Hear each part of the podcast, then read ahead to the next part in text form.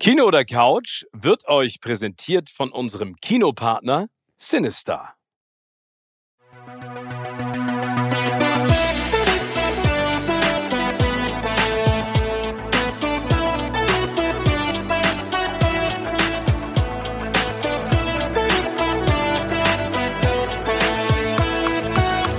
In meinem Podcast Kino oder Couch treffe ich jede Woche prominente Menschen aus den unterschiedlichsten Bereichen. Egal ob aus dem Sport, Musik, Kino, Serien oder Entertainment Business. Und gemeinsam sprechen wir über spannende Filme, Serien und das Leben. Und es wird die alles entscheidende Frage gestellt, Kino oder Couch.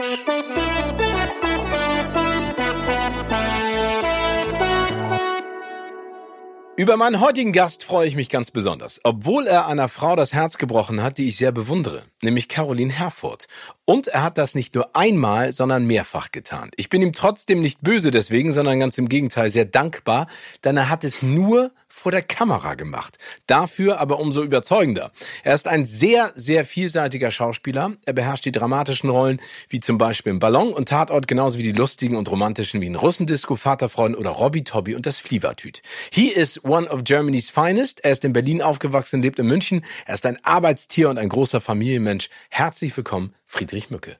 Moin, Friedrich. Oh, danke schön. Ja, sehr gerne. Äh, du, du weißt, ich bin ein Riesenfan und ähm, ich freue mich sehr, dass du heute die Zeit gefunden hast und ich schieße direkt los mit der ersten Frage. Gibt es einen yeah. Film, Friedrich, der dir ganz besonders am Herzen liegt, den du vielleicht sogar als Film deines Lebens bezeichnen würdest?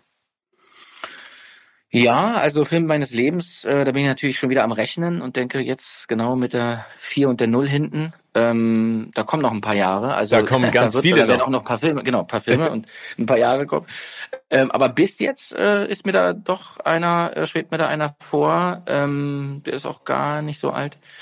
Ähm, bon Defil äh, von Celine Sciamma, ein international bekannt unter dem Titel Girlhood. Der war behaupte ich jetzt mal 2015 im Kino. Ja, genau. Ich. ich glaube, sieben, so. acht Jahre her ist das, genau. In der sagt dir was? Ja, der sagt mir was. Mädchenbande ja, heißt er auf Deutsch.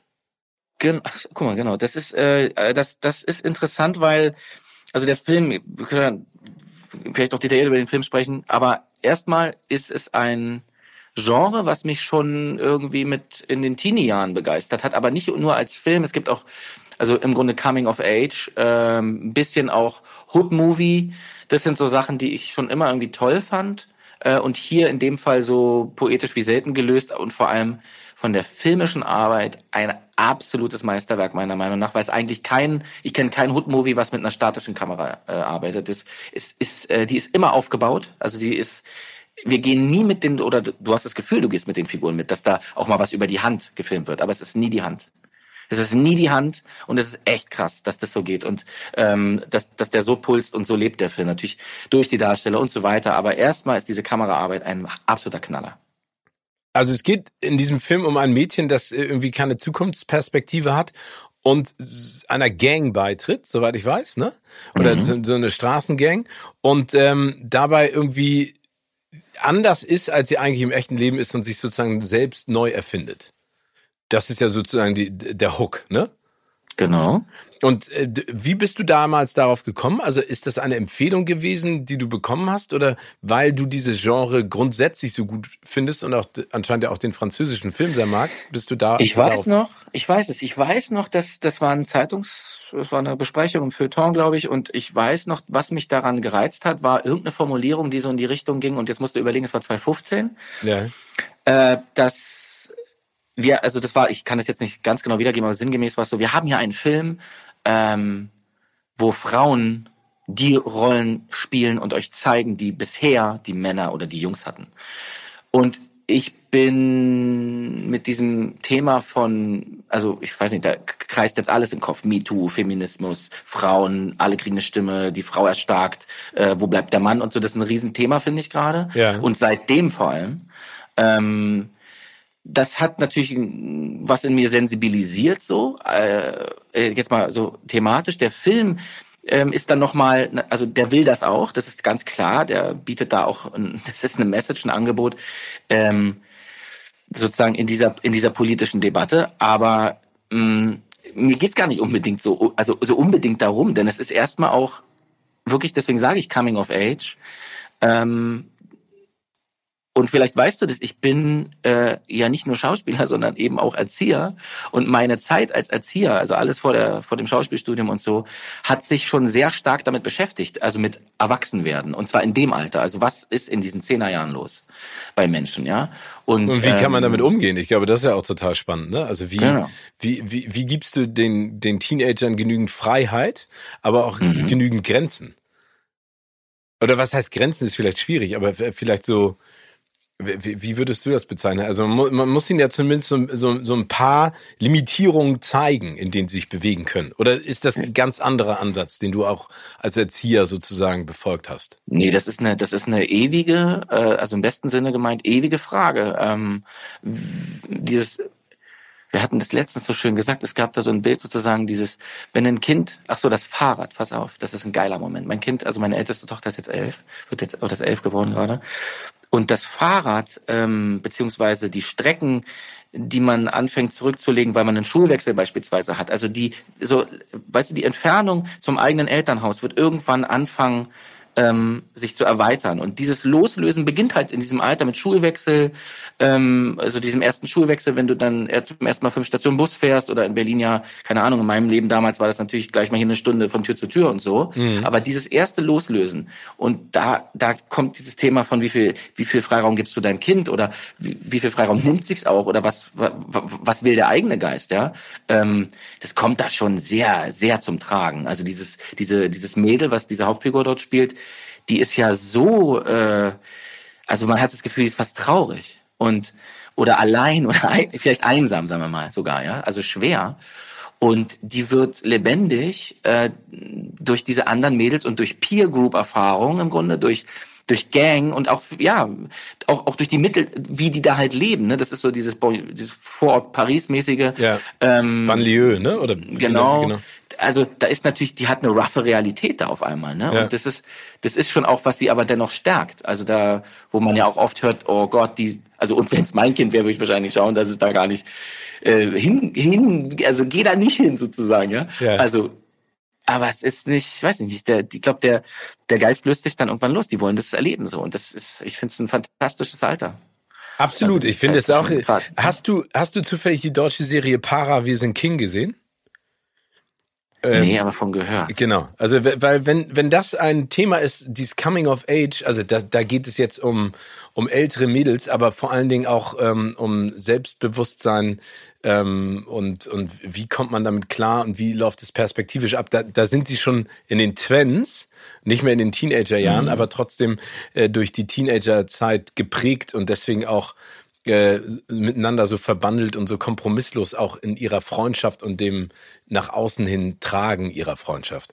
Und das finde ich äh, so, so ein grundsätzlich super spannendes Thema. Und dieses Coming of Age ist auch immer was, ein Thema, was mich total anfixt. Ob das jetzt ein alter Film ist wie Stand By Me oder etwas ist wie Girlhood jetzt, äh, der mhm. neuer ist. Aber ich kann da schon deine Begeisterung verstehen. Aber siehst du dann in der Sekunde äh, diesen Film als Vater, als Schauspieler oder als Erzieher?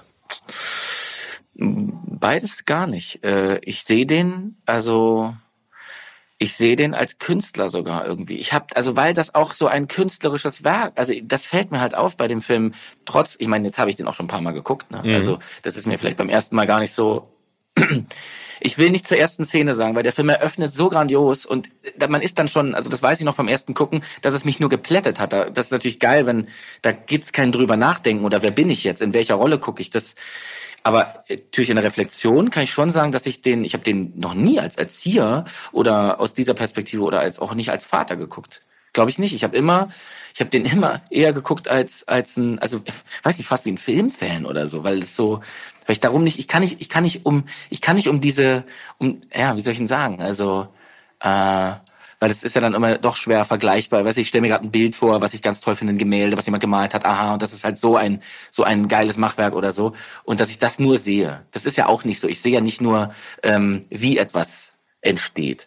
Aber es ist mir dann doch schon sehr wichtig, darüber zu reden, dass, dass an diesem Film diese, wie das passiert, ist, ist, ja. ist ein, vielleicht gucke ich tatsächlich deswegen als Filmfan, kann ich das auch, frage ich mich.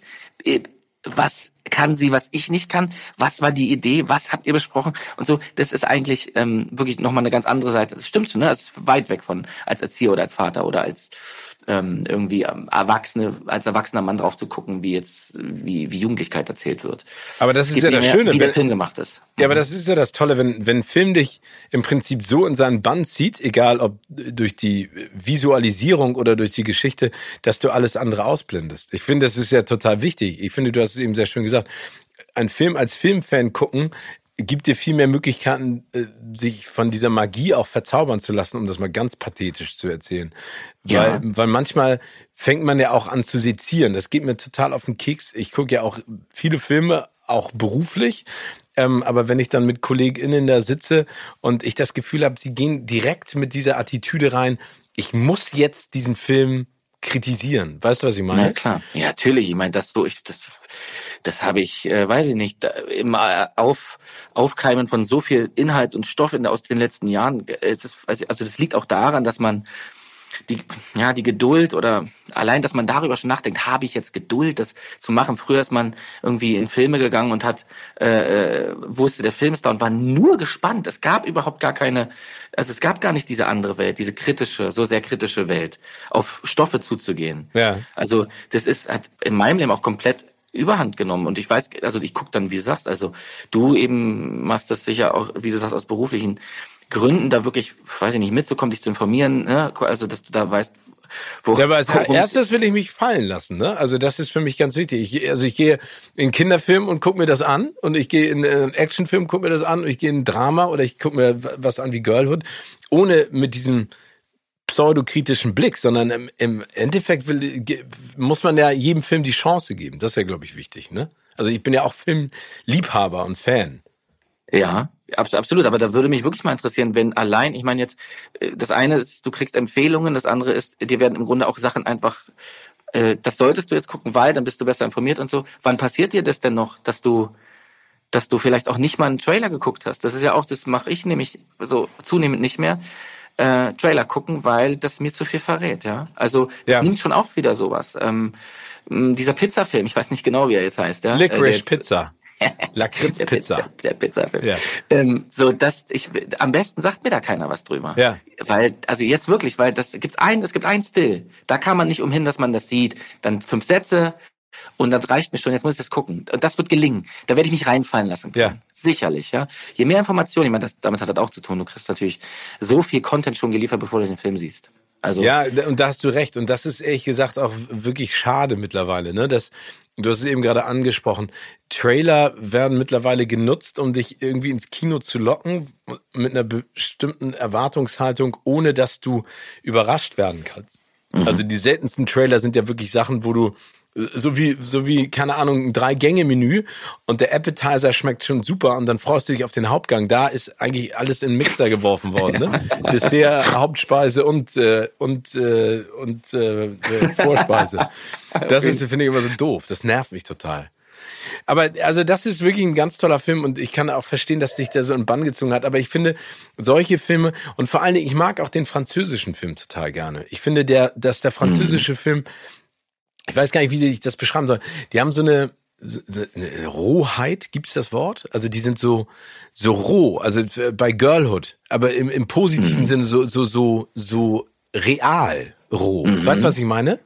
Ja, also den würde ich auch äh, so in mm, wäre spannend. Also wenn zum Beispiel äh, guck mal, jetzt kommt mir halt so eine Frage im Kopf, willst du eigentlich mal Regie machen, wenn du dich so viel mit Film beschäftigst, ne? Also dass du, du musst das, also wahrscheinlich guckst du auch schon manchmal äh, als Steven Gätchen der, der Regisseur, so, ne? Das ist bestimmt schon bei dir irgendwie, gar nicht mehr vorstellen, so drin. Oder, also weißt du, worauf ich hinaus will, ist ja. so, ähm, es ist der französische Film oder dieser jetzt in der Form, und das gibt's dann auch sicher öfter, es ist absolut, also eine große Professionalität und Wissen darum, was man tut, sicher. Das ist ja ganz, also das hat ja so viele französische Filme schon gegeben, wo das erstaunlich ist, auf auf was für einem intensiven Level oder Qualität, also, also was das für eine Erzählqualität ist. Ja. Und dann aber, wie fragil das darin ist. Weil genau. die Geschichten auch so, das ist so, das kann dir in einem Moment kann dir das Ding komplett zerreißen. Und das ist halt so, das ist halt das Krasse. Also bei dem Film ist das halt so Hammer, wie, wie, wie dünn diese, diese Haut ist ne, zwischen dir und dieser, diesem Film hinter der Leinwand eigentlich. Das ist so Stimmt. geil. Das ist nur so Glas, ganz dünnes Glas, Vorsicht, so mega. Alter. Ja, sehr so. zerbrechlich, aber das ist sehr schön beschrieben. Das, genauso geht's, geht's einem, wenn man diesen Film guckt oder auch andere. Aber ich, ich finde, also ist, die sind roh real, ne? Die, die, die spielen eben mit dieser, mit dieser dünnen Haut, von der du gerade gesprochen hast. Aber ich finde, dass sie auch ganz viel Leichtigkeit haben. Also ich finde zum Beispiel, dass äh, so ein Film wie Girlhood lebt natürlich dann auch von, von den Mädels, die dann vor der Kamera stehen. Und du hast nicht das Gefühl, die spielen, sondern die sind so. Mhm. Und das ist ja, das ist ja die hohe Kunst, wenn man sowas erreichen kann, ne? Oder wenn man so eine Atmosphäre, das weißt du ja noch viel besser, weil du ja wirklich großartige Filme und, und Fernsehserien drehst. Und ähm, ich mich dann auch immer frage, was du brauchst, um diese Leichtigkeit oder auch diese Schwere. Wir kommen nachher auch zu ein paar Sachen, ähm, über die ich detaillierter mit dir sprechen möchte. Aber mhm. aus, aus deiner Sicht als Schauspieler, was muss für eine Atmosphäre kreiert werden für dich, dass das mit einer solchen Leichtigkeit wie jetzt zum Beispiel in Girlhood auch vonstatten geht? Ähm, ich beantworte die Frage sofort. Ich muss nur auf einen, auf einen Punkt hinweisen, den du gerade angesprochen hast vorher. Ja. Ich bin nicht ganz dabei, oder wir können mal darüber reden, ob, ähm, ob das genau die hohe Kunst ist, äh, wenn etwas so aussieht, als wäre es nicht gespielt. Also da kreist extrem viel Auseinandersetzungen bei mir äh, immer darum, ja. ähm, nicht nur in meiner Arbeit, auch vor allem eher sogar der Kollegen. Es gibt so manche, nicht viele, muss ich echt sagen, die, wo ich sage, wenn sie sich, also wenn ich davon spreche, jemand hat sich was getraut. Und wir können mal gerade auch echt nur in unseren Breitengraden äh, bleiben. Äh, ja. Jemand hat sich was getraut in einer in einer Performance, in einer Darstellung, in einer Annäherung und also wirklich ja, Darstellung einer Figur. Dann hat das ähm, ganz oft, wenn ich das so sage, äh, bin ich dann der Meinung, dass derjenige oder diejenige sich, ja, es ist immer so, es ist die ewige Frage, ob es darum geht, sich von sich äh, wohin zu bewegen oder etwas an sich ranzuholen. Ähm, und das am Ende was leicht aussieht, da gebe ich dir recht. Das ist, also es so aussehen zu lassen, also auch ein, auch einen vorher geschriebenen Text oder so, so aussehen zu lassen, als wäre er, oder so äh, sich anfühlen zu lassen, spürbar zu machen, dass er, als wäre er nie geschrieben worden. Das genau, ist, das meine ich. Das, da, absolut, da bin ich total bei dir. Ähm, und es ist vielleicht sogar so, dass bei Girlhood die Mädels, ähm, jetzt muss man diesen Satz sagen, so spielen, wie sie sind, mhm. ohne dass sie sich ohne dass sie, ich weiß, was, ich weiß genau, ja, was du meinst. Dass, dass, dass sie sich spielen, sondern dass es dennoch Figuren sind. Und es mag, oder wahrscheinlich ist es auch ein Konzept, vielleicht eine Idee, die haben möglicherweise Überschneidungen in den, also das träume ich dann natürlich, das denke ich mir, das träume ich da rein und will sagen, ah, das ist wahrscheinlich deren Lebensrealität, ja. Deswegen ist das so glaubwürdig. Vielleicht ist es aber auch die hohe Kunst dieser Spielerinnen. Das kann ich manchmal gar nicht, ähm, wirklich, ist es, ist es wirklich schwer, das zu unterscheiden, so, ne. Aber ich will mal, ich will mal, ähm, also es ist halt so, ne? Der hat jetzt hier mit, also Albrecht, ich habe mit Albrecht Schuch äh, bei Funeral for Dog gespielt, ja. ja. Aber Berlin Alexanderplatz und diese ja. Figur ist, also die er da, die er, die er da gespielt hat, das, das ist halt, das ist ja wirklich eine Verwandlung. Und es gibt das, ich kenne das vom Theater auch, da kann ich jetzt auch paar, können wir auch Theaterschauspieler nennen, denen das gelingt. Ich, ich sehe das nicht so oft im deutschen Film. Ich sehe das nicht so oft in den deutschen Serien. Das ist, und ich, ich gehe dem gerne nach und es ist, ich, es gibt vielleicht auch kein absolut und kein richtig und kein falsch da so, aber es gibt ein Interesse von mir, ja. Und ich habe schon ein großes Interesse an, wie geht das? Was macht der da? Was hat denn der da gemacht, der Albrecht und so, ne? Es ist faszinierend. So. Und ähm, dennoch gelingen Geschichten auch dann, wenn das die Schauspieler gar nicht so angehen oder so. Ja, also ja, sag du mal. Ich bin. Nee, nee, nee, ich, ich weiß genau, auf welchen Punkt du raus willst. Also mit der Leichtigkeit meine ich auch eher, dass, dass der Dialog oder die, die Monologe oder die geschriebenen Zeilen nicht rüberkommen wie geschrieben. Aber ich weiß, was du meinst. Es gibt natürlich, also Girlhood ist jetzt vielleicht das falsche Beispiel, weil die Mädels spielen das, was sie vielleicht sind, ne? Oder sie mhm. machen es sehr gut und geben einem vor, dass sie so sind, wie man sie auf der Leinwand sieht. Aber mit Leichtigkeit meine ich eigentlich eher, das ist ja, ja, wie soll ich das sagen? Es, es gibt also nennen wir jetzt mal ein internationales Beispiel. Tom Hanks zum Beispiel. Ne? Mhm. Tom, Tom Hanks ähm, ist ja jetzt jemand, der auch mittlerweile früher von Comedy jetzt ins ernstere Fach auch mittlerweile ganz viele Rollen spielt, die immer eine ähnliche DNA haben, aber die Leichtigkeit trotzdem dabei ist. Aber trotzdem schlüpft dann unterschiedliche Rollen. Also das heißt, manchmal ja. spielst du ja jemanden, den, den es gab, ne? Und, und du willst ja eintauchen in, in die schauspielerische Fähigkeit dieser, die, diese, dieses Schauspielers und sehen, dass er das, Daniel Day-Lewis spielt Abe Lincoln, ne? Ich weiß nicht, mhm. wie Abe Lincoln war, aber ich nehme ihm das mhm. ab, dass er das ist und deswegen sieht es leicht aus.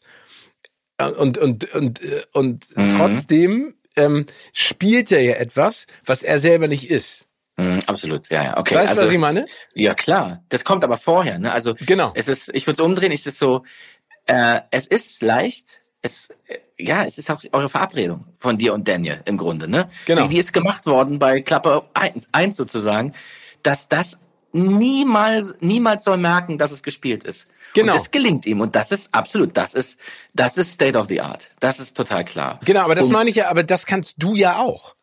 Also da, das finde ich ja das Faszinierende, dass du das in deinen Rollen auch kannst. Und, und deswegen nochmal zu meiner ursprünglichen Frage zurück. Ähm, was muss für eine äh, Atmosphäre für dich äh, kreiert werden am Set, aber auch schon im Vorwege? Oder was brauchst du, um das abrufen zu können. Weil ich äh, habe dich jetzt ja auch schon häufiger getroffen auf Teppichen, in, in Interviews und sowas. Mhm. Äh, und äh, du, du bist ein super sympathischer, offener, eloquenter, cooler Typ. Aber in den Rollen bist du ja etwas ganz anderes. Und da, da diesen Schalter zu finden, das finde ich halt so faszinierend. Und da, das wäre mhm. sozusagen meine Frage. Wie, wie kommst du an diesen Schalter? Oder ist der die ganze Zeit immer an und, und du rufst nee. es anders ab? Oder wie, wie machst nee. du das? Der Schalter, also ist echt cool. Das ist anscheinend, also vielleicht, über den Schalter denke ich ja, also das ist ein Bild jetzt, ne? Das verstehe ich auch. Also, mhm. aber der ist nicht an, also der, ist, der wird, der wird schon angemacht. Und da brauchst Sachen zu, auf jeden Fall. Und das erste, was ich sagen würde, ist, äh, ist Interesse ähm, an anderen Leben. Also es sind jetzt erstmal auch Menschen, die ich spiele bis jetzt. Ja. ja.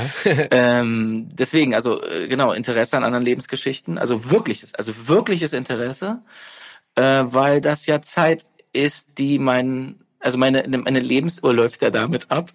Also ja, nee, aber es, es ist spannend. Sich, es, ja. ja, es muss sich lohnen. Es muss sich einfach so lohnen. Ähm, darum mache ich diesen Beruf, ja. Also ähm, es muss sich lohnen, äh, so eine Art, also das nicht, weil das so anstrengend ist, oder das ist im Gegenteil. Das ist ja im besten Fall ist es ja, also wirklich, oder weiß ich gar nicht, ich würde doch so sagen, im besten Fall ist es leicht und, und genüsslich extrem. Ne? Das ist so, ähm, na guck mal, kriegt gleich Hunger. Also es ist so, äh, ja, das ist eine, das ist eine total sinnliche Beschäftigung mit, auch mit mir selber, ja.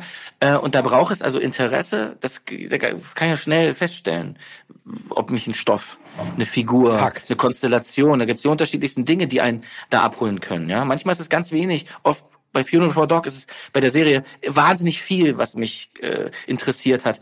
Ähm, nur Mm, um dann wirklich auch so, sagen wir mal, auf Punkt dann da zu sein, eine Klappe ja. fällt und bitte, ähm, brauche ich zunehmend auch andere Sachen. Ne? Das kommt auch dazu, da, da, da ändern sich auch Dinge. Zum Beispiel eine ähm, so eine Heiligkeit wie eben, dieser Moment. Das ist was, was unfassbar wichtig ist bevor wir ins Spiel gehen, also mit dem wir ins Spiel gehen, ich und meine Partner. Ja. Das lerne ich zunehmend, dass es gibt so viel Unruhe am Set und Dreharbeit und Aufregung und ja, es, ist, es wird wahrscheinlich schwer oder es wird lustig, I don't know so.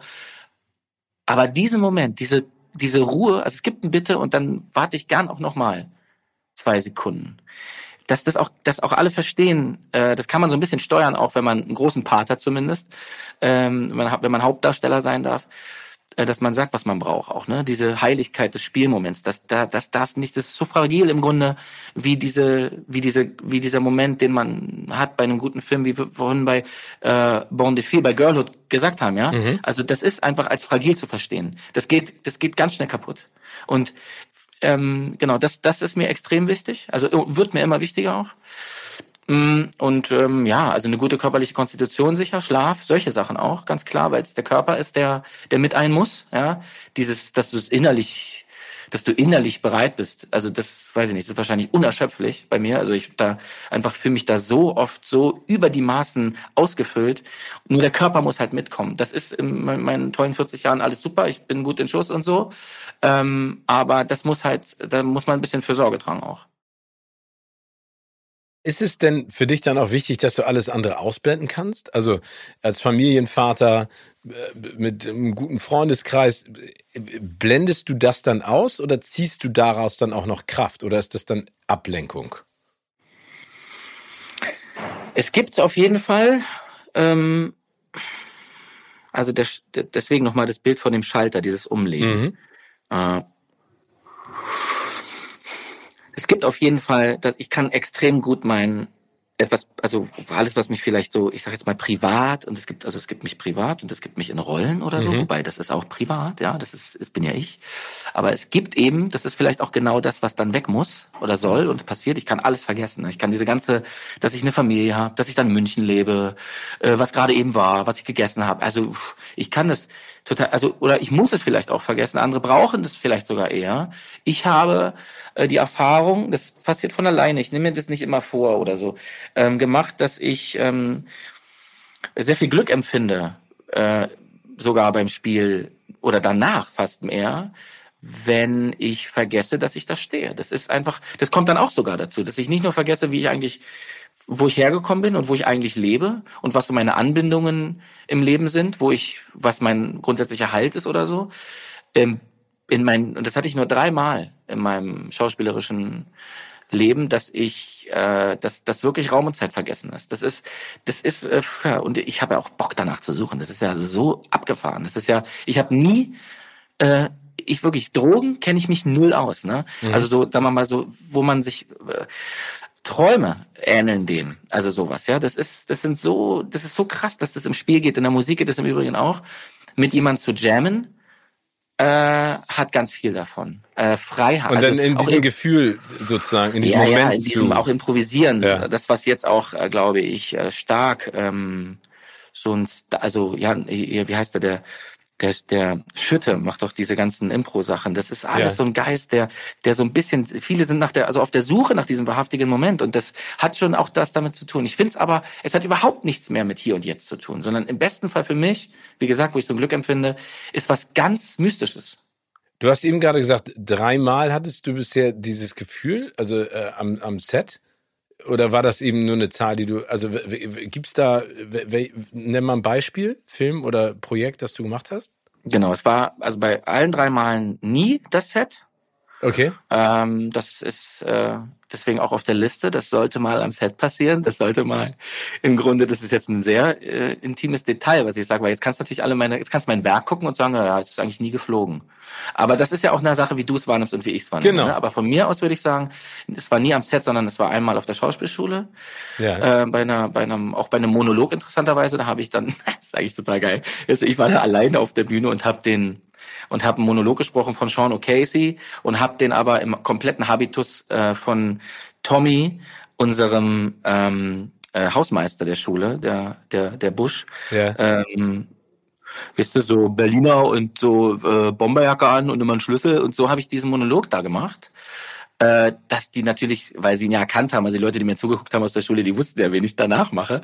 Und äh, das ist, das war Hammer, ne? Das war halt Fliegen und das, ich war so, das ist, dann hast dann alles in der Hand. Du kannst alles bestimmen.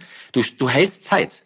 Du hältst Zeit in deinen Händen. Das ist so irre, krasses, mächtiges Gefühl auch.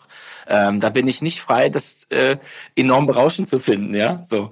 Und das gibt's auch, das gab's nochmal mit zwei Partnerinnen, aber in Casting-Momenten. Ähm, sag mal, äh, Film haben wir gerade besprochen. Gibt's eine Lieblingsserie für dich?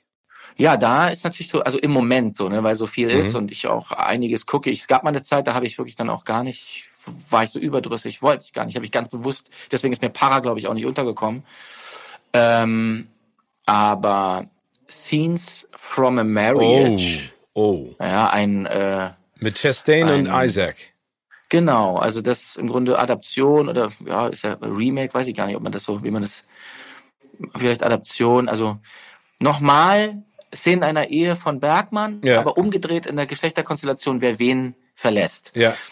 Äh, Also sie verlässt das ihn. ist so ein bisschen, genau, genau, in der neuen. Ja. Ja, der also ich meine, das, der, also die, die beiden sind ja großartig, ähm, Mhm. äh, auch äh, und das das Spannende ist, ähm, dass ja beide zusammen äh, an der Schauspielschule waren, äh, Juilliard. Oh. Ähm, und äh, kennen sich schon Ewigkeiten und ursprünglich war an der Seite von Oscar Isaac eigentlich Michelle Williams geplant, die dann abgesagt Ja. hat und dann hat er sie vorgeschlagen und in einem Projekt, das davor war, ich weiß nicht, ob du den Film kennst, A Most Violent Year, ja, da war das umgekehrt. Da war Chastain gesetzt mit Javier Bardem und der hatte abgesagt und dann hat sie ihn reingeholt. Also da, da siehst du schon, Oh. dass die sich gut kennen. Aber ich Oh. finde, das merkst du natürlich auch in, in dieser Serie, die der keine leichte Kost ist sozusagen. Ne? Total. Ja, das ist äh, da, also erstmal äh, mega Fact hier, den du hier raushaust. Das ist ja äh, also blödes Wort jetzt, aber so eine so eine Job Romance, ja. Ja, genau, genau. Total schön. Also ja, aber ich ich glaube an das, ne? Ich glaube daran. Es ist ähm, du hast es ja in deiner Anmoderation heute mal benannt. Es ist es gibt Chemien zwischen zwischen Spielern, äh, die die dürfen also das gehört dann halt auf die Leinwand. Das ist dann Ja. auch geil, dass das sowas gibt. Das gibt's oft genug nicht. Also Ja, das da muss man schon, da darf man sich schon sehr freuen, wenn man mal jemanden trifft, mit dem das so so funktioniert. Ich in dem Fall, also jetzt, äh, äh, also Isaac Chastain, ähm, ja, es ist eine, es ist eine Bombenpaarung und sicherlich auch, also das, die ganze Serie ist, äh, ich überlege schon auch immer, was, was es eigentlich ist, was mich da so, so gekriegt hat. Und das sind auf jeden Fall, es ist also in erster Linie vielleicht sogar die Spielweise. Ich habe echt, also wie die miteinander reden. Da waren wir ja vorhin, dass du, also alles klingt, äh, also extrem, fühlt sich extrem wie gerade fast dokumentarisch an. Es ist, ist irre, wie die spielen, wie wie wie in, also die Zwischen nicht nur Zwischentöne, Haupttöne, alles wie das also man kann auch die Augen zumachen im Grunde. Ich finde es jetzt filmisch gar nicht so ein so ein Riesenreißer, sondern es ist einfach es ist es ist glaube ich es würde mit Augen zu so wunderbar funktionieren auch oder zu weiten Teilen sagen wir mal so. Man muss die schon sehen. Im Grunde ist dieser Oscar Isaac also das ist auch eine spannende Frage. Ne, der Typ ist gerade auch so ein bisschen der Mann der Stunde, der ist super der super moderne Mann. Also er ist der Mann gerade. Ja, stimmt. Dann komme ich zur nächsten Frage. Bist du Team Kino oder Team Couch?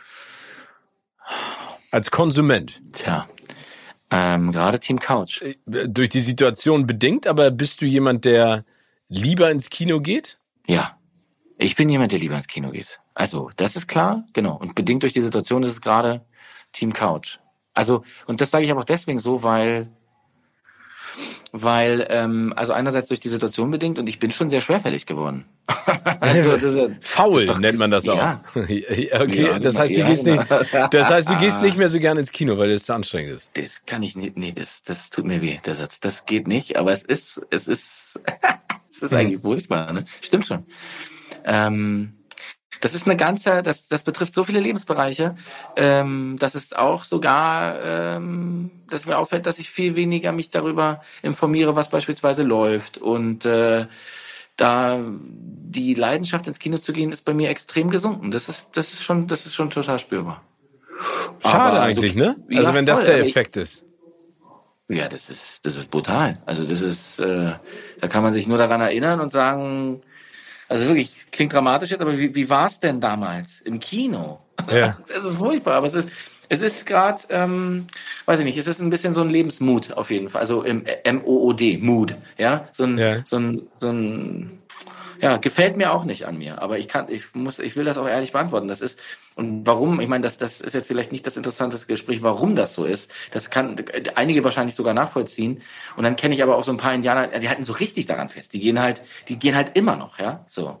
Äh, also natürlich gehen die immer noch, aber auch zwar mit der gleichen Leidenschaft. Die lassen sich doch das Kino nicht kaputt machen von Pandemie oder halber Auslastung oder was auch immer. Ja, viele genießen wahrscheinlich sogar leere Kinoseele, weniger Geknister und weiß ich nicht was alles. Ja, so.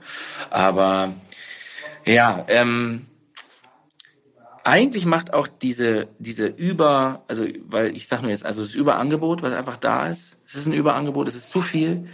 Ähm, macht eigentlich Kino wieder unheimlich nochmal attraktiver, weil es da halt so die, die reine eine Selektion ist und der eine Moment, warum du gehen solltest und so. Deswegen gefällt mir auch das Gespräch so, so, detail, so detailliert darüber zu reden, was Kino ist und kann. Also das ist ja, es ist, es ist, ist ja keine Frage. Also. Nee, aber also du, ich finde, du, also das ist ja eine Diskussion, die logischerweise entsteht. Ne? Also ich finde den Vorteil, den Streamer gebracht haben für das Genre, ja auch in dem du dich tummelst und äh, das ich ja genieße als Konsument, ist ja total wichtig, weil da einfach ganz neue Grenzen aufgebrochen werden und einfach so viel Kreativität auch ausdünstet und umgesetzt wird, dass ich das schön finde, dass es nicht nur beschränkt ist auf ein paar Fernsehsender. Ähm, mhm. Das die natürlich dem Kino den Platz streitig machen, finde ich okay, weil ich glaube, dass, dass ja auch in allem, das klingt dann wieder auch so, so kitschig, in allem steckt ja auch die Möglichkeit für einen Neuanfang drin. Und ich glaube auch, dass das Kino-Business und auch die Wertschöpfungskette neu geordnet und sortiert werden muss, dass man einfach in Zukunft da auch überlegt, lohnt es sich jetzt noch Filme zu machen für 280 Millionen Dollar, mhm. weil du die gar nicht mehr recoupen kannst und äh, stürzt dich einfach wieder auf originäre Stories und äh, und Storylines und auch auf neue Gesichter. Also ich finde es ein Mix, aber ich finde trotzdem, du hast es eben gerade gesagt, für mich hat Kino einfach noch so ein Monster besonderes Gefühl. Das ist für mich abschalten, rausgehen, genießen, auf sich einwirken lassen mit Sound, mit anderen Menschen zu lachen und zu leiden und zu weinen. Ich liebe das. Das wird sich auch nicht ändern. Ja. In keinster Art und Weise.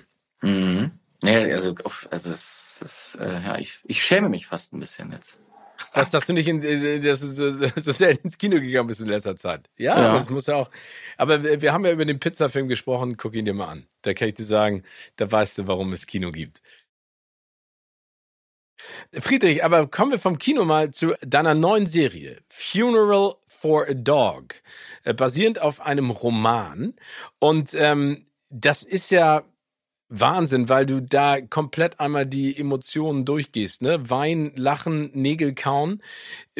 Es ist auch da, kommen wir zu Coming of Age, äh, aber es ist auch Drama, es ist Liebesfilm, ist auch Thriller. Und das war ja für dich, wenn ich mich recht entsinne, ja auch ein, ein Jahr Arbeit für dich und ganz viel Herzblut.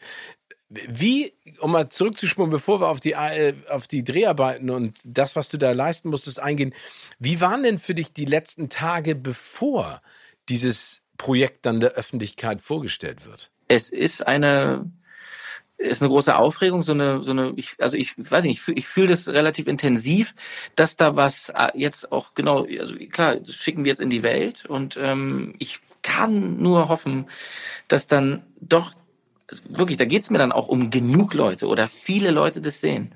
Das, ich will, ich will, dass das äh, gesehen wird, nicht nur wegen mir, sondern weil das, was ich daran fand, ähm, also erzählenswert, wie ganz, wirklich ganz egoistisch äh, was mich daran so gereizt hat, äh, lohnt sich halt, glaube ich, so sehr, das ist jetzt fast ein bisschen eitel, aber ich behaupte, dass das, das lohnt sich so, ähm, dass die Zuschauer da irgendwie so eine Begegnung mit sich auch machen können. Das ist so ein, also durch uns, ne? Das ist so ein bisschen das, was die Serie auf jeden Fall schaffen kann.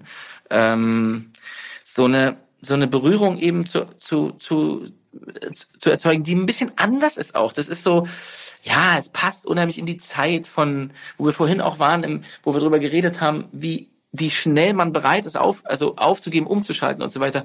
Dieses, diese Serie macht es einem nicht leicht, gar nicht leicht dran zu bleiben. Das ist und vielleicht ist das genau auch so ein Moment, äh, wo der Knoten halt mal jetzt so platzen darf, dass man also wenn du wenn du wenn du wenn du willst als Schaus äh, als äh, als Schauspieler sag ich schon als Zuschauer, dann kriegst du da du kriegst da richtig was präsentiert. Alter. Das ist halt so naja, äh, wie soll ich denn sagen? Jetzt war gar nicht die Frage. Ne? Die Frage war eher, wie fühlt sich das an, so ein paar Tage davor. Aber das ist alles da drin. Es ist halt alles da drin. Es war so viel, ach, so viel genug, also challenging, da wegen Corona zu drehen von mir aus. Und aber auch, was die Spielaufgaben waren. Mit einem Hund, so viel zu reisen. Ich meine, das ist alles ein Riesenvergnügen. dass ich kann da nur, da will ich ja gar nicht jammern, sondern das ist ja alles ein, das ist ja ein Wahnsinn, was ich da erlebt habe und ähm, was ich davon mitnehme. Ich weiß nicht, das ist so, ich finde es absolut richtig, dass das jetzt rauskommt. Also sowas. in dieser Zeit meinst du, auch zu diesem Zeitpunkt? Ja, ja. Äh, ich bin, ich habe, also ich warte ja schon eine Weile, dass jetzt mal. Äh, das Ding musste aber, es sind acht Folgen. Du musst acht Folgen graden, du musst acht Folgen Sounddesign, du musst alles machen. Das ist eine Wahnsinnspost gewesen äh, hinter der ganzen Arbeit. Äh, also die, so die, die Nachbearbeitung, der Schnitt, all das, das ist ein Riesenwerk. Ne? Da musst du erstmal, hm, kannte ich auch so nicht. Ne? Ich habe nie irgendwo acht Folgen äh, gedreht und dann auch im, in der Nachbearbeitung, da geht's ja dann teilweise um Synchronsachen, ADRs und so alles. Das waren, das ist auch das Herzblut, ne? Da ist, du hast von mal Arbeitstier gesagt, so habe ich mich da auch empfunden. Das meine ich aber wirklich nur positiv. Das ist ein, das ist eine richtige, weiß ich nicht, das ist eine.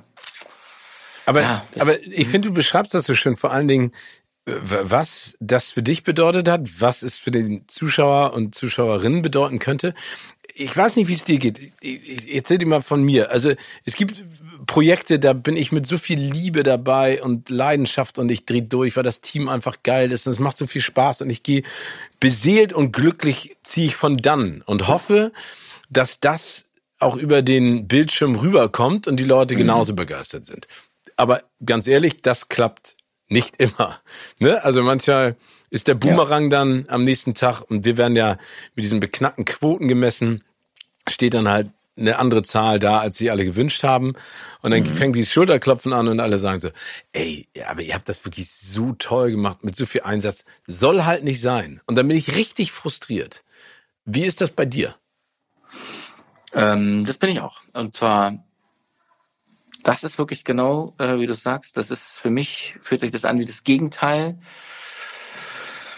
und damit ist es auch so, so da muss ich mit umgehen können, lernen vielleicht auch. Also you have to deal with it. Aber muss man das?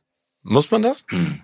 Also was heißt umgehen äh, können damit? Also heißt es in Zukunft, dass es mir am Arsch vorbeigeht? Nee, Dann denkst nee, nee, du, das kann, kann man ja nicht, oder? Nee, nee, im Gegenteil, das ist, äh, ich nehme das mit rein. Also sagen wir ja. mal so, das ist wieder, auch wieder, guck mal, da landen wir immer wieder die, die Fragilität des, der, ähm, des, des Einzelnen, warum man, weiß ich nicht, warum ich da reingehe. Ähm, es ist ja auch ein Zeichen von vielleicht Qualität oder Engagement und unendlich viel Leidenschaft, so würde ich es mal sagen, dass sowas in, einem, in so einem Moment umkippen kann. Also wirklich bei Release. Das ist, deswegen ist dieser Moment so aufregend. Das ist wie eine Theaterpremiere. Ja. Äh, wo so viel, ne, wo sie sich da irgendwie wochenlang alle da reinschmeißen und dann wird es zum ersten Mal präsentiert. Das ist auch, äh, so empfinde ich auch Serienreleases oder Kinoreleases, äh, rote Teppiche, solche Tage und Abende. Ähm, das ist einfach, es kann einfach umfallen. Ja. Und das ist, das ist Aber schönes, geil auch. Schönes Bild, weißt du, ja. ist, da, darin liegt, darin liegt eine Unberechenbarkeit.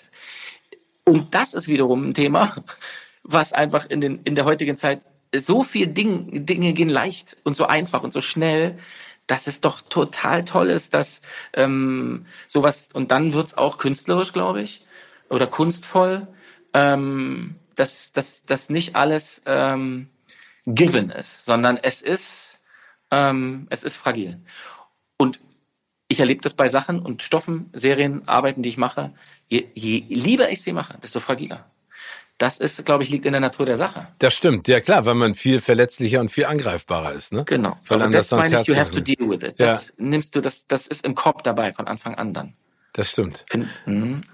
Aber ähm, es frustriert mich auch, wenn es schief geht oder wenn ich, wenn meine Erwartungen nicht, äh, das, das, das, okay, Erwartung ist vielleicht ein spezielles Thema, aber dass ich sage, etwas, etwas kommt gar nicht an, ich habe mich getäuscht oder so, das, das wäre, das, da bin ich total frustriert. Das halte ich schwer aus. Ich, ich, kann, ich kann das immer noch nicht. Und ich äh, denke immer dann, lass es doch an dir abprallen, aber das, ich schaffe es nicht. Ich bin richtig schlecht gelaunt. Ich bin, ich bin nicht nur schlecht gelaunt, ich bin eigentlich eher traurig. Mhm. Also das ist ehrlich gesagt viel schlimmer. Wenn ich schlecht gelaunt wäre und wütend, dann, dann kann ich das irgendwie anders rausfiltern. Aber ich bin traurig. Das ist eigentlich ehrlich gesagt total ein richtig ätzendes Gefühl. Es nervt mhm. mich total. Aber ähm, hält es lange an? Ist das, hast du das tagelang dann, oder? Nee, nee, nee, das habe ich nicht tagelang. Okay, ne? also da, da, ich denke dann im Endeffekt immer, weißt du, also das ist so der erste Schock und dieses erste dieses, dieses Tätscheln hasse ich. Diese, ja, ihr habt euch da so eine Mühe gegeben, dann kriegst du diese ganzen Anrufe, das hatte ich so häufig beim ZDF immer, dieses so, ja, ich wusste immer, wenn das Telefon morgens klingelt nach der Show, wusste ich immer so, okay, ich will dieses Gespräch nicht führen, aber ich werde es führen. Und dann ähm, habe ich, irgendwann komme ich dann an diesen Punkt, wo ich sage, ey, du hast dein Bestes gegeben, du warst voll dabei, genauso wie das Team. Also ich glaube, ich wäre, ich würde es länger mit mir rumtragen, wenn ich wüsste, ich habe nicht alles gegeben, was ich kann. Mhm. Weißt du, was ich meine? Ja, total. Also ja, ja, äh, wenn ich überhaupt was kann, aber also wenn ich wenn ich der Meinung bin, wenn ich der Meinung bin, das ist in die in die Hose gegangen. Äh, sag mal ganz kurz zu Funeral for a Dog, weil ich habe die, die Serie schon angepriesen und wir kommen auch gleich nochmal zu den Dreharbeiten. Fass doch bitte einmal ganz kurz zusammen für alle, die Bock auf die Serie haben, aber die den Roman nicht kennen und noch nicht davon gehört haben, worum es geht. Also Funeral for a Dog, die Serie, äh, ist die Adaption eines Romans, der 2008 erschienen ist mit dem Namen Bestattung eines Hundes. Das ist ein deutscher Roman eines deutschen Autors namens Thomas Pletzinger, der in dem Roman, und deswegen sage ich das jetzt auch, weil die Serie sich schon nicht nur an dem Roman orientiert, sondern einen großen, vielleicht sogar nicht in Prozenten jetzt ausdrücken, aber eine große, eine große Schippe der Erzählung äh, mit in die Serie genommen hat. Also ähm, da, wir sind sehr nah dran am Roman, will ich sagen. Äh, Thomas Pletzinger erzählt in dem Roman äh, die Geschichte von ähm, einem, ja, einem Journalisten, der äh, in einer Beziehung zu einer Frau steht, seiner Chefin in dem Fall sogar, ähm, der auf eine Geschichte aufmerksam gemacht wird, ein Interview führen soll mit einem sehr bekannten, sehr erfolgreichen, aber dennoch auch zurückgezogenen, kauzigen, äh, im Roman ist es ein Kinderbuchautor, in der Serie ist es ein, äh, ich sag mal, der reine Romanautor, da hat er kein Kinderbuch geschrieben. Man soll ein Interview mit dem führen ähm, und ähm, einfach recht klassisch, einfach zur anlässlich einer Preisverleihung. Er wird also in dieses Leben äh, treten von diesem von diesem Schriftsteller und es wird sich dieses Interview wird vielleicht nie passieren, da will ich nicht zu viel verraten, aber es wird sich ihm eine Geschichte auftun, die um das Leben dieses Autors kreist, die äh, zwölf Jahre zurückführt äh, von dem von dem äh, jetzigen Zeitpunkt der Erzählung und äh, eine große Liebesgeschichte wird sich sozusagen ausbreiten vor ihm, die auf verschiedenen Kontinenten spielt, die über mehrere Jahre geht, die über den 11. September äh, bis nach Südamerika und zurück und in Deutschland sozusagen oder dann eben am Ende in Italien, da wo das Interview stattfinden soll, ähm, zu einer gewissen Auflösung findet, wo ich jetzt auch nicht so viel sagen will dazu. Aber es ist ein, ist ein Zeitpanorama auf jeden Fall von immerhin zwölf Jahren, 98 bis 2010 ist die Jahresklammer, die man wissen darf.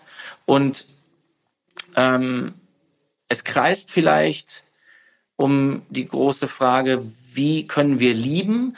Es ist ein gewisses Generationsporträt auch, also ein Porträt einer Generation der End-90er, Nullerjahre. Das spielt eine Rolle und ähm, ob ein anderes Leben ein besseres ist. Danke dir. Also ich kann nur sagen, ähm, es ist all das, was ich von versprochen habe. Drama, es gibt was zu lachen, zu weinen, Coming of Age äh, und ein Thriller. Ja, in gewisser Art und Weise auch. Aber es gibt zwei Fragen, die ich direkt habe, weil du es eben auch in der Zusammenfassung nochmal geschildert hast. Ihr habt in Pandemiezeiten gedreht. Aber mhm. das ja nicht in Babelsberg oder in der Bavaria im Studio, sondern Gardasee, Finnland, New York, Südamerika. Unter erschwerten Bedingungen. Wie, wie war das? Und du hast ja auch noch Flugangst. Oder ist, ist die weg? Gibt's die nicht naja, mehr? Die ist, die ist therapiert worden. Äh, Ach so, wirklich? Ersten, Achso, okay. Ja, wirklich. Vor, vor, dem ersten Flug habe ich dieses Seminar gemacht, was die Lufthansa anbietet. Es war also eines der geilsten Erlebnisse überhaupt äh, in den letzten Jahren. Ähm, wirklich Shoutout an die Könige der Lüfte, so heißt die WhatsApp-Gruppe, weil das ist wirklich eine Hammerunternehmung gewesen und das hat so viel, also mir hat das so alles gegeben weil nur damit gelang das auch, ne? Weil ich hatte wirklich, äh, das war nicht von ungefähr. Ich bin zehn Jahre nicht geflogen ähm, und da wieder einzusteigen und dieses ich meine, die war ja klar, ich musste irgendwie, keine Ahnung, wie viele Flüge das waren, kann ich nicht mehr sagen. Es waren unendlich viele Flüge und vor allem Langstreckenflüge, äh, auch mal kurze und so. Also das war, da war irgendwie alles dabei. Aber das genau, das therapiert worden. Äh, in zwei Tagen, das ging zack, zack. Ich habe das alles angenommen. Ich, ich glaube an jede, jede, jede Regel, die einem davor gebetet wird. Aber wirklich, also ich habe da nur Liebe für die Leute übrig, die mir das ermöglicht haben.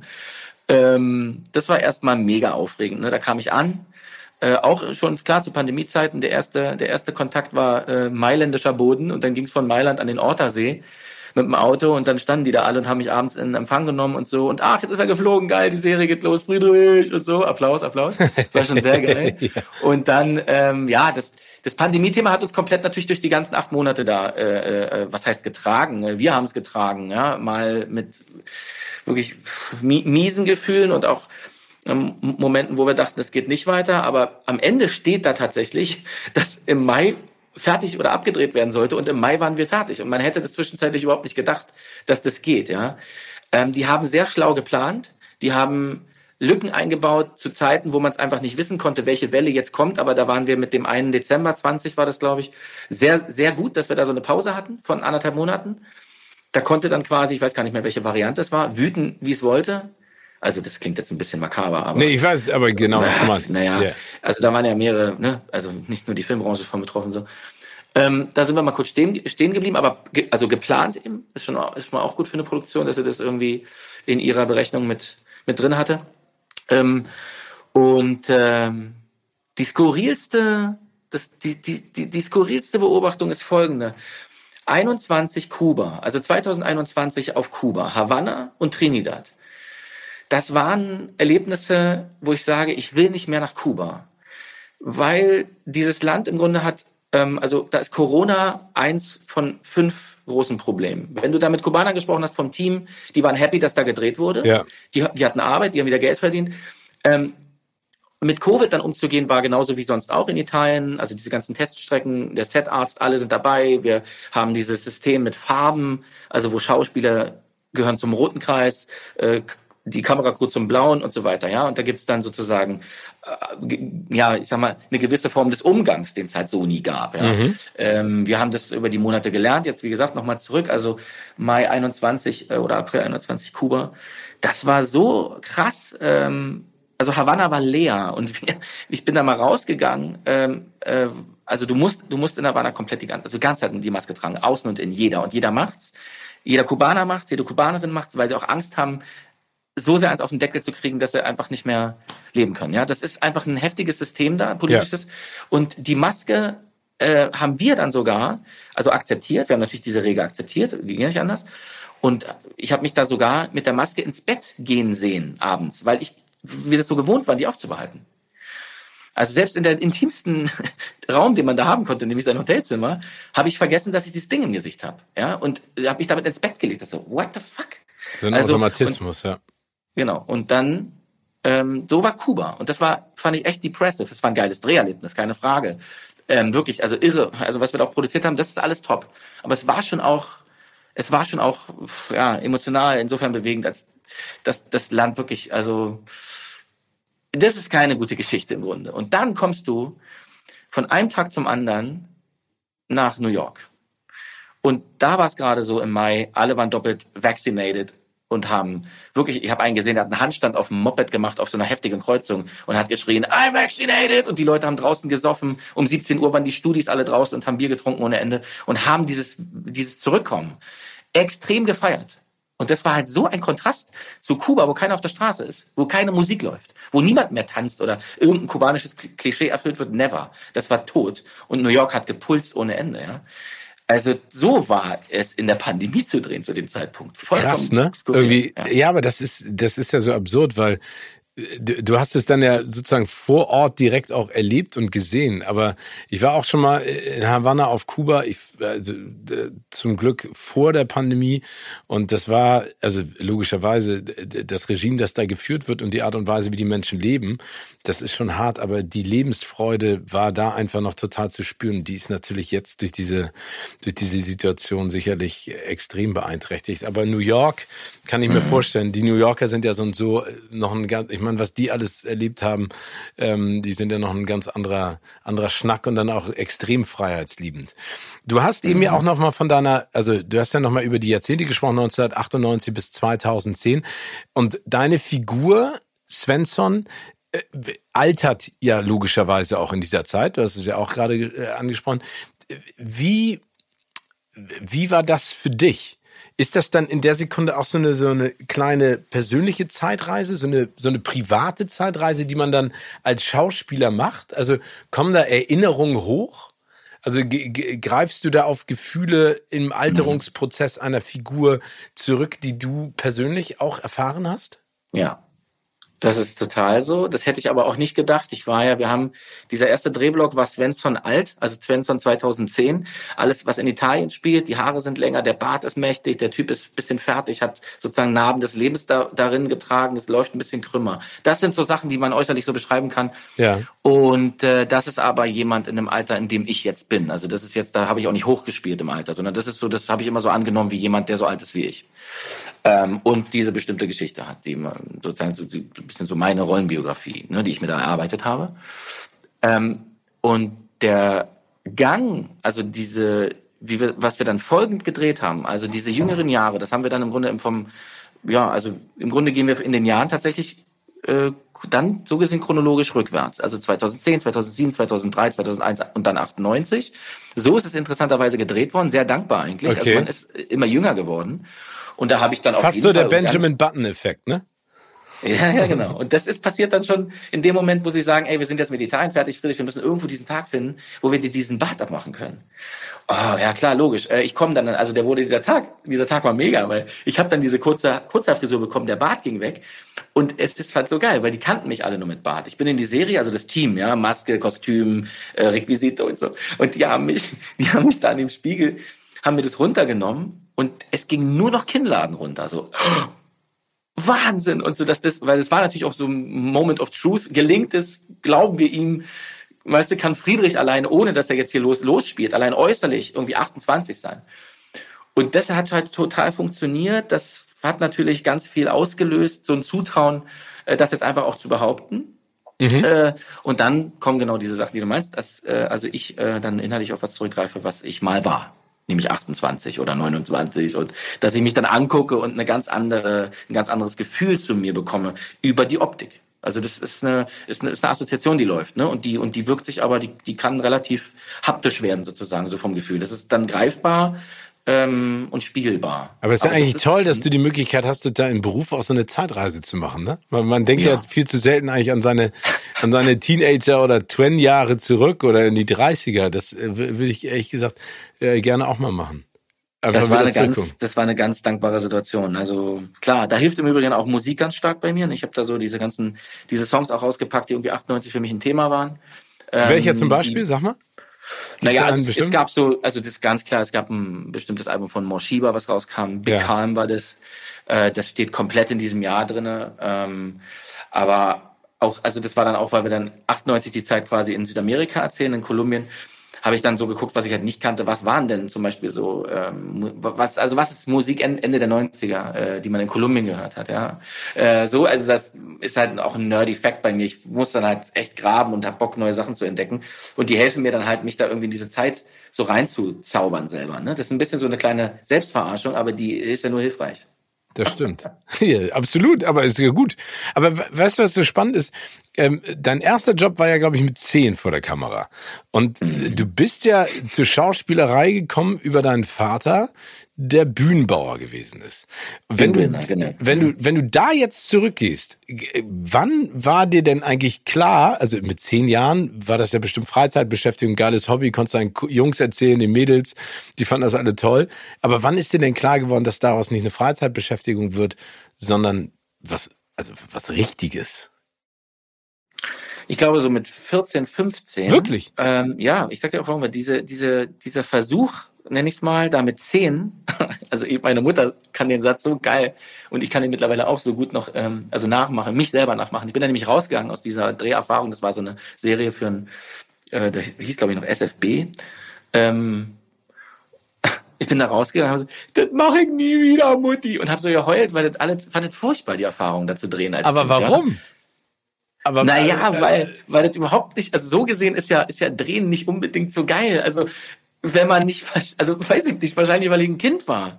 Ach so, okay. Also, und ich, ich, mittlerweile ist das ja alles eine Leidenschaft und ich kann was damit anfangen, was ich da tue. Das war für mich einfach der Ablauf, der reine Ablauf, war furchtbar. Äh, da im Studio zu warten, äh, alles zu machen, was man mir sagt, äh, und dann meinen Text zu können. Aber ich wollte das unbedingt vorher, ne? Und das hat damit zu tun, dass mein Vater am Theater gearbeitet hat, das eine. Und ich habe auch eine, ähm, eine Cousine, eine ältere Cousine, die hat zu dem Zeitpunkt schon gedreht. Ah, okay. Und dieses Filmerlebnis, äh, die Sachen, die ich da gesehen habe, das war dann was, was mit 14, 15 dann nochmal den entscheidenden Ausschlag gegeben hat, zu sagen, boah, das, ach so, der deutsche Film, alright, geil. Ähm, und das war tatsächlich erstmal nur ein Aufmerksamkeitsthema, weil ich dachte, oh, man kann abgefilmt werden und dann kann man eine Geschichte erzählen und so ein bisschen, bisschen jung, naiv, so erste Berührungspunkte so mit, äh, mit dem deutschen Film. Und dass das dann intensiver wurde, na klar, lösen dann irgendwie, haben ein paar Filme dann ausgelöst. Und wolltest du denn dann auch, hast du dann irgendwann gesagt, ich will dann auch zur Ernst Busch Schauspielschule in Berlin? Also war das genau. etwas, Äh, das ja, war für dich auch wichtig, nachdem du diesen, diesen Bug, ähm, äh, den Schauspiel-Virus, darf man ja gar nicht mehr sagen, aber die, die, das Interesse an der Schauspielerei gefunden hast, dass du gesagt hast, du willst noch mehr darüber erfahren. Ja, ich will es vor allem, also ich will es halt so richtig können. Ich meine, dass diese Schule nach wie vor, also damals noch viel mehr sogar, vielleicht weiß ich nicht, will jetzt niemand Unrecht tun, aber die hat einfach einen guten Ruf. Ich dachte, da wirst du, wenn du ausgebildet werden willst, dann machst du das. Ähm, aber dieses Ich will das und ich weiß, dass ich es will und so, das fand in einer Zeit statt, wo irgendwie die Erzieherausbildung noch eine Rolle spielt. Das musste ich erstmal fertig machen, einerseits. Und vor allem. Was Würdest du das denn wieder machen? Entschuldigung, um dich zu ja, unterbrechen. Bitte? Würdest Sag du als Erzieher nochmal arbeiten wollen? Ja, ich hätte überhaupt nichts dagegen. Also es ist so, ich, das ist halt was, das war auch eine Erfahrung. Da hat jetzt, da, das, weißt du, das, das geht mir richtig locker von der Hand. Das mhm. ist easy für mich und eine extreme Erfüllung. Und beim Schauspiel ist es so, das hat jetzt zehn Jahre gebraucht auf jeden Fall oder vielleicht acht, bis ich mich da so richtig wohlgefühlt. Also dass es so ähnlich ist wie das, was ich da beim Erzieherjob empfunden habe. Ne? Das, was ich gearbeitet habe als Erzieher, das war wirklich extrem challenging in dem Alter. Da war ich ja irgendwie 20, 21 und hatte sowas, was, weiß ich nicht, äh, ich hatte mit Kindern zu tun wie bei Systemsprenger. Das war meine, meine krasseste Aufgabe. Und das war viel zu früh in meinem Leben. Aber das war, das war mega. Der Job ist so gut, ähm, den da teilweise Leute machen, auch wie im Systemsprenger-Film erzählt wird. Und so stimmig, ähm, würde ich jeder, also wirklich, ähm, ich habe auch deswegen nie Angst gehabt, im Schauspiel zu versagen, jedes Vorsprechen war mir, also Castings gewinnen, ja, will ich, aber ich habe diesen anderen Job und ich habe den gern gemacht und ich kann ihn immer noch. Also das ist bei mir sicher, weißt du, das ist so eine. Das aber das ist ja halt toll, so ist ja super. So ein Flow, ja. Ja. Und ähm, was ich noch sagen wollte, ist diese die Entscheidung, dann zu sagen, ich will das unbedingt machen, das Schauspiel. Ähm, immer, das schleicht sich bis heute sozusagen durch mein Leben. Immer wenn ich was wirklich will, haben mir das vorher aber drei bedeutende Leute gesagt, dass ich das soll. weißt du? Okay. Also ich brauchte, brauchte auch so ein bisschen den Zuspruch. Ja, ja, genau. Aber das kann ich auch verstehen. Aber wenn man sich mal deine Karriere anguckt, und ich habe es eingangs schon gesagt, das ist wirklich toll zu sehen, dass es kein Genre gibt, auf das du dich festnageln lässt. Finde ich so und so wichtig. Ist ja in Deutschland, äh, im, im Schubladen denkenden äh, Deutschland äh, manchmal auch schwierig. Und du warst ja im Tatort sogar schon mal Kommissar als auch Mörder, oder? Mhm, stimmt. Ähm, wie, wie also gibt es da für dich eine, eine Idee dahinter? Also, dass du sozusagen eine schubladenlose Freiheit genießt? In der Rollenauswahl oder ist kommt das einfach so? Nee, das ist ein bewusster Vorgang. Aber ich kann ja nicht alles beeinflussen. Das kommt das genau immer dann der zweite Satz, dass ich ja auch abhängig bin von den Leuten, die was auch immer mir anbieten, ne? Oder ja klar, aber aufschreiben, eine Vision zu mir haben. Aber ich kann schon. Also ich finde, ich kann da. Das ist für mich fast ein Credo. Also weil ich ja, also oder sagen wir mal eine Philosophie, ja, ein Ethos sozusagen, Berufsethos. Äh, ohne dass ich jetzt, das klingt ein bisschen fest, ne? aber ist okay, das ist ja so. Ähm, dass ich einfach damals so ein bisschen, wie ich da angetreten bin, ähm, weiß nicht, ich habe das immer so verstanden. Ich habe Schauspiel immer verstanden, dass es es gibt so viele Leben und ich hätte da ich ich hätte ich hätte Bock auf ich hätte ich ich, ich habe Bock auf alles. Weißt du, ich habe dann Bock, das alles halt zu bekommen. Wenn man diese, was du sagst, die Zeitreisen zum Beispiel, mhm. dann will ich die in allen Variationen haben. Ich will das alles haben. Ich will nicht nur, ähm, ne, weil dir vielleicht das mega gelingt, äh, weiß ich nicht, der Lover zu sein oder weil's dem, weil du es mega, weil es dir jeder abnimmt, dass du hart bist oder so. Es ist vielleicht auch ein Geschenk in gewisser Weise, dass, weiß ich nicht, dass man mir das glaubt. Vielleicht kann ich nicht nur immer alles was dafür, sondern das ist möglicherweise auch, ähm, weiß nicht, es gibt einfach auch zum Beispiel Gesichter, ganz einfach, ganz, ganz simpel gesagt. Den nimmst du das nicht ab, obwohl die Bomben-Schauspieler sind. Also ja. die probieren das auch irgendwie vielleicht in verschiedenen Facetten äh, aufzutauchen und du, es funktioniert halt irgendwie nicht. Das was ist auch ein bisschen tragisch. Es würde vielleicht auch keiner so unbedingt zugeben, wenn es so wäre. Nee, das aber, aber es ist halt, ja, ich habe das schon, das ist, ich, soweit ich es beeinflussen kann, das ist ein bewusster Vorgang. Sehr gut. Ja. Mach weiter so. Ich, ich freue mich. Friedrich, wir, ähm, ich würde gerne ein kleines Spiel mit dir spielen. Mhm. Und zwar spielst du ja ein Funeral äh, for Dog, ein Schriftsteller. Und ich würde dich jetzt gerne in ein paar Situationen reinwerfen und dann gebe ich dir immer jeweils zwei literarische Figuren zur Auswahl. Und du sagst mir, mit welcher du diese Situation gerne teilen würdest und warum. Ja? Du meinst, welche Situation? Also ich würde eine Situation beschreiben, gebe dir zwei so. literarische ah, ja. Figuren zur Auswahl okay, und du sagst okay. mir welche und warum. Ja? Wenn ich eine nicht kenne, was ist dann? Die kennst du alle, bin ich mir ganz Okay. sicher. Weil mach sonst hätte ich sie nicht aufgeschrieben und ich bin dann wirklich nicht tief im Thema drin. Ähm, eine Nacht in einem Wald auf Campingtour verbringe ich lieber mit A. Robinson Crusoe oder B. den Geschwistern Hänsel und Gretel. Oh, den Geschwistern Hänsel und Gretel. Warum? Weil mich Geschwisterkonstellationen extrem interessieren. Ich Ja, du hast auch eine tolle ältere Schwester. Bitte? Du hast ja auch eine tolle ältere Schwester. Ja, danke. Ja, also ich, aber genau, ich bin immer, wenn, wenn ich weiß, ah, die sind verwandt, will ich immer sofort alles wissen. Ja, Gretel. Aber ich, also, das ist zum Beispiel eins für mich der gruseligsten Märchen immer noch. Komischerweise. Also mit dieser, mit diesem Knochen, den Hänsel dann raushält und die Hexe, die sie aufessen will, das ist immer noch, ich habe da, glaube ich, ein Trauma äh, Ja, ja, von getragen. also total. Aber genau, jetzt ist ja so ein bisschen, ich löse das dann immer schnell wahrscheinlich los vom literarischen Kontext und denke mir, geil, mit denen mal, also mal anders zu erleben als mit so, Hänsel Gretel in den. Ravern Vielleicht will ich da auch was erlösen, genau. Ja, ist doch gut. Du bist zum 70. Thronjubiläum der Queen eingeladen. Wen nimmst du als dein Plus eins mit? A. Hamlet oder B. Miss Marple? oh, Miss Marple. Ja, warum? Das ist immer, also weil mich wieder ähnlich, weil mich ältere Menschen interessieren. Mehr als Menschen meiner Generation. Oh, ey, ich kann dir eins sagen, ich habe ja eine, eine Sendung gemacht, die hieß mit 80 Jahren um die Welt ähm, im ZDF, zwei Staffeln, da bin ich mit sechs ähm, Menschen um die 80 ähm, um die Welt gereist und habe äh, in jeder Episode gab es eine Wunscherfüllung für eine Person. Die kamen alle, waren alle noch nie außerhalb Ja. Deutschlands oder vielleicht außerhalb Europas unterwegs. Und da waren wir auch unter anderem ähm, auf Kuba, in Havanna. Und ähm, ich muss dir eins sagen, ich habe diese, diese Dreharbeiten und diese Zeit mit diesen Leuten so unfassbar genossen, weil wir haben so gelacht, ey, wir haben geheult wie die Schlosshunde miteinander. Ich glaub. Weil da, weil da Geschichten äh, erzählt wurden, rauskamen in einer Intensität. Ähm, und, äh, und äh, das Tolle ist, in der ersten Staffel haben sich zwei von den älteren Herrschaften ähm, verliebt ineinander, Norbert und Erika. Liebe Grüße, falls ihr das hören solltet. Äh, ganz, ganz toll aus Berlin, die beide ähm, alleine und verwitwet waren und da zueinander gefunden haben. Und da ist so eine tolle Liebesgeschichte. Äh, Aber ich kann, also deswegen kann ich deinen Hang zu Miss Marple in dieser Frage total verstehen. Geil. Es ist Valentinstag. Du hast Karten für die romantische Komödie. Wen lädst du ein? A. Alice im Wunderland oder B. Lolita? Oh, da muss ich wirklich sagen, wer ist Lolita? Äh, ja, äh, von Wladimir äh, Nabokov, also die Lolita-Figur.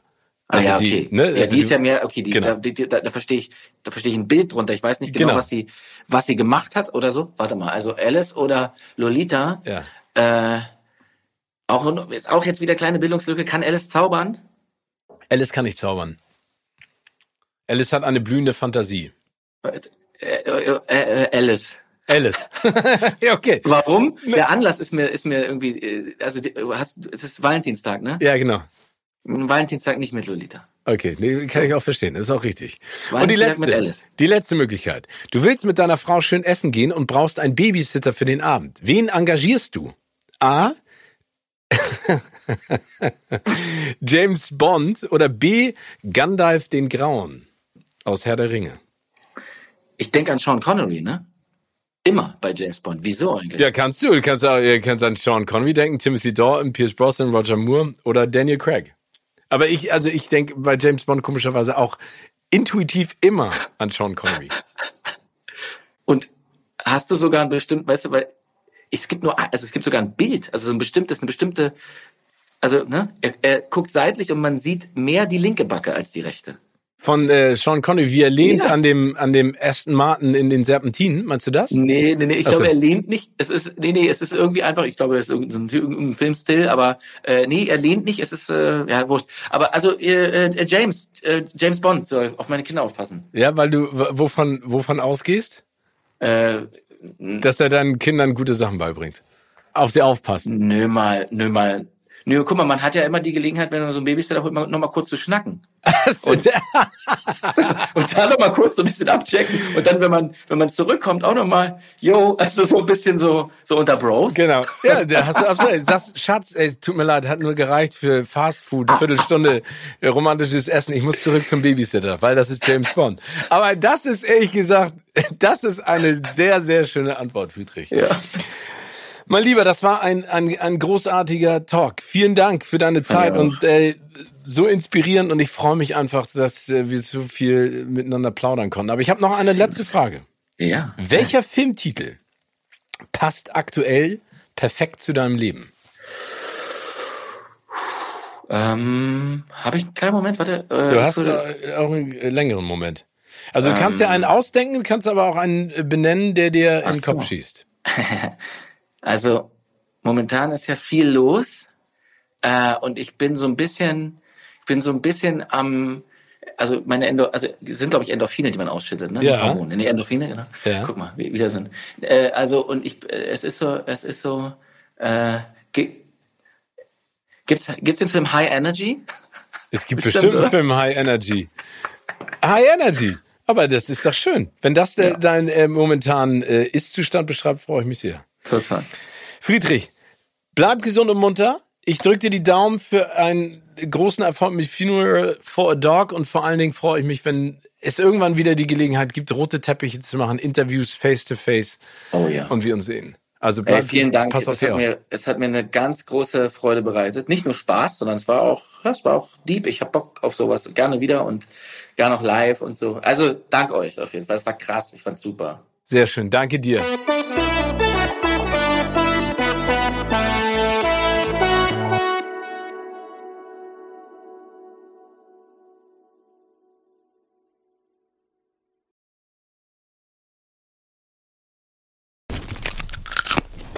Kino oder Couch wurde euch präsentiert von unserem Kinopartner Sinistar.